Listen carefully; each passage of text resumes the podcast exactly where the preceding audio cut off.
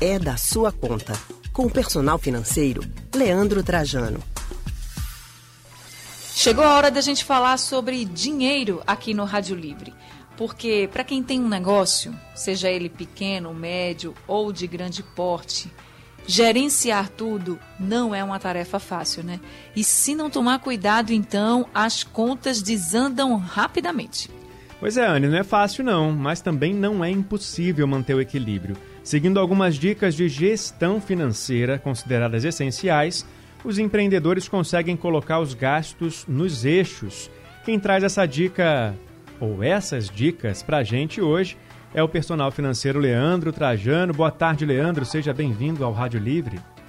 Boa tarde, Leandro. Boa tarde, Anne, todos no estúdio e nossos ouvintes também. Uma ótima tarde. Boa tarde, Leandro Trajano. Seja sempre muito bem-vindo aqui ao Rádio Livre. Então vamos começar com algo que todo mundo escuta falar que é assim: se você tem uma empresa, não misture as contas, por exemplo, da sua casa, né, a sua conta pessoal, a sua conta de pessoa física, com a conta jurídica, com a conta da sua empresa. Então, por que, Leandro, é tão importante a gente ficar atento a esse aspecto quando a gente abre um negócio? Por que não dá para misturar a conta bancária da casa, a conta bancária da pessoa com a conta da empresa? Isso passa desde uma frase que é bem comum a gente escutar, né? Que o apurado não é lucro. Então tem muito empresário, e às vezes até empresários de empresas maiores também que terminam por confundir um pouco isso e terminam também considerando que o que a empresa está apurando, o que a empresa está vendendo, o que ela está conseguindo levantar de receita é algo que já lhe pertence. E na verdade o que a empresa levanta de receita é para pagar as despesas dessa empresa, para que aí sim ela venha ter depois de impostos, enfim, o que tiver, ou se for um pequeno negócio, simplesmente as despesas, e ela tem esse lucro líquido. E com esse lucro, o ideal é que ainda tente manter uma reserva. E aí sim você vai ter, é, perdão, depois do lucro bruto e deixar uma reserva, né, você vai ter uma receita que pode vir para o sócio. É muito ruim quando começa a misturar as despesas, a empresa paga a conta do, do dono, o dono paga a conta da empresa, já já você não tem uma noção de quem está sendo mais danoso na relação se é a pessoa que gasta mais do que deveria ou se é o negócio que não arrecada o suficiente para sobreviver como um pequeno negócio ou como uma empresa. Bom, Leandro, e para quem está pensando em empreender, por que, que é importante abrir essa empresa tendo o capital de giro? Ótimo, muito bom, Leandro, porque o que é que acontece? A gente vê isso nessa pandemia que a gente está vivendo. Muitas empresas não têm um capital de giro, ou seja, não têm uma reserva para eventualidades que acontecem.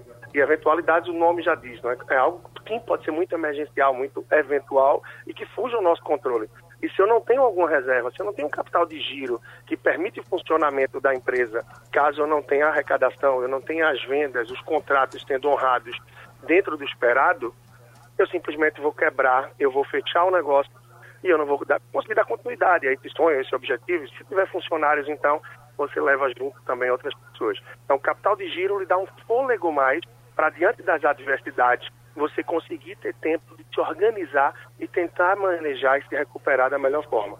É essencial ter esse capital de giro. O ideal é que você tente buscar aí uns três a quatro meses, dependendo dos negócios, pode ser necessário até mais. Três a quatro meses de quê? Das despesas para manter essa empresa. E a depender do negócio, então... como eu então falei, pode ser necessário um, um ajuste nesse período. Então, o valor, por exemplo, que você vai abrir sua empresa, você tem que calcular o custo primeiro para saber e até mesmo de quanto seria esse capital de giro. Você vai ter que ter aí uns 3, 4 meses com esse valor, é isso de, de custo, Leandro? um exemplo, eu sou um pequeno empreendedor, mas eu não tenho uma empresa física, um aluguel de um lugar, mas eu tenho duas pessoas que produzem, seja ali na minha casa ou produzem de casa para mim né, duas costureiras, Sim. enfim, duas pessoas que estão trabalhando comigo. Quanto é que eu pago para essas pessoas por mês? Qual é a média que eu preciso para comprar insumos a cada mês, material? Eu gasto algum dinheiro com algum anúncio, alguma verba que eu faço de divulgação? Quanto é que eu preciso para manter o meu negócio rodando por um mês? Ah, é 3 mil reais, é 4 mil reais. Então, o ideal é que você tenha aí três, quatro vezes esse valor, inicialmente. Entendi. Isso vai Agora... dar tranquilidade diante das adversidades.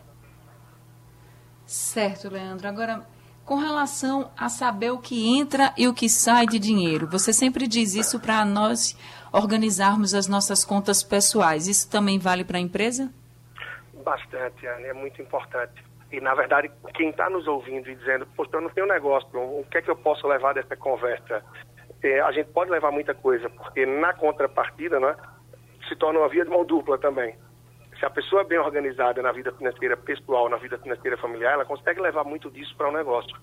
Então, você entender o quanto está entrando, o quanto está saindo, o que é que você tem a pagar e o que é que você tem a receber, isso vai te dar uma clareza maior de como é que vai estar o seu fluxo adiante. Se você precisa acrescentar um pouco mais de vendas, se nesse mês você tem que desacelerar, renegociar o fluxo de pagamento com algum fornecedor, se você tem que fazer de repente alguma promoção para tentar engatar um pouco mais de vendas e equilibrar o negócio. Então, quando você tem essa visão adiante, isso lhe dá mais tranquilidade para a gestão também. Termina sendo essencial na vida pessoal e também no negócio, independente do porte dele. Agora, você já até adiantou um pouquinho para a gente sobre as despesas mensais, né? o que a gente tem que considerar. E aí, qual é a dica para pensar no orçamento? Quanto que vai ser possível gastar no mês para manter essa empresa? Perdão, Leandro, pode repetir? Posso. Sobre o orçamento para a empresa ficar de pé. Como que faz esse cálculo? O que, que é preciso pensar nesse momento de planejar o orçamento? Tá. É, é fundamental ter esse orçamento, para que com esse orçamento eu possa olhar para frente e entender um pouco do que é que eu estou prevendo gastar. Eu estou agora no momento de retomada, seja o meu negócio novo, diante de alguma possibilidade que eu vim trabalhar, ou um negócio estava parado nos últimos meses e eu estou retomando para tentar engrenar o que é que eu pretendo gastar em agosto? Então a gente volta a algo que a gente chegou a ver antes também. Eu preciso fazer esse orçamento para entender aonde eu vou pisar, quanto eu vou ter de despesa e para com base nisso também eu possa balizar o que eu procuro, o que eu preciso ter de receita para manter o meu negócio aí minimamente saudável, uma vez que com o mercado mais aberto, o comércio mais aberto, as pessoas estando mais na rua, a gente vai ter mais fôlego para movimentar as vendas, movimentar os negócios. Então, eu começo a tentar fugir um pouco daquilo que eu falei muito nos últimos meses, que é tática de guerrilha. A gente tem que tentar, pelo menos, empatar as contas. A gente agora, com mais movimentos, pode começar a ter um olhar mais voltado para não só pagar as contas, mas também começar a retomar um fôlego e ter lucro. E esse orçamento começa a dar possibilidade da gente enxergar isso melhor. E é bom que as pessoas também fiquem atentas a todos os gastos, até aqueles mínimos que passam ou podem passar despercebidos. Por exemplo, Leandro, você sempre fala para a gente que a gente tem que anotar até o que a gente compra na venda da esquina. Se for numa empresa, até o copo que você serve água, por exemplo, tem que estar tá lá anotado também, né? Se for um copo descartável, por exemplo, se você comprar um copo descartável. Mas qualquer, qualquer despesa tem que ser anotada, né? É, é verdade. Na pessoa física, seja vida familiar, enfim, pessoal, isso é importante, esse exercício de anotar, entender tudo que você gasta, para que você tenha uma noção de quanto gasta com o quê, isso é importante. Mas não é necessário que seja feito ao longo da sua vida, de todos os meses. É bom para que você tenha uma noção e tome atitudes, tome iniciativas. Mas na empresa, no negócio, independente de ter um pequeno negócio, de ainda não ter um negócio formal, é fundamental que você tenha, assim, uma noção precisa de tudo que entra e tudo que sai. Até para que assim você consiga ter uma, uma dimensão maior da viabilidade do negócio. Em caso de o mercado aquecer, se eu tiver uma proposta de trabalho, será que vale eu aceitar ou é melhor eu apostar no meu sonho e no meu negócio? Se você não tiver um controle sobre isso, pode se enganar. Então, por isso é importante, sim, mapear bem, entender as suas despesas fixas, Afinal, as despesas fixas, como a gente já disse, elas são fixas, elas ingessam o orçamento, elas vão se repetir todos os meses. Isso é um peso a mais para que você consiga se organizar. E as pequenas despesas também.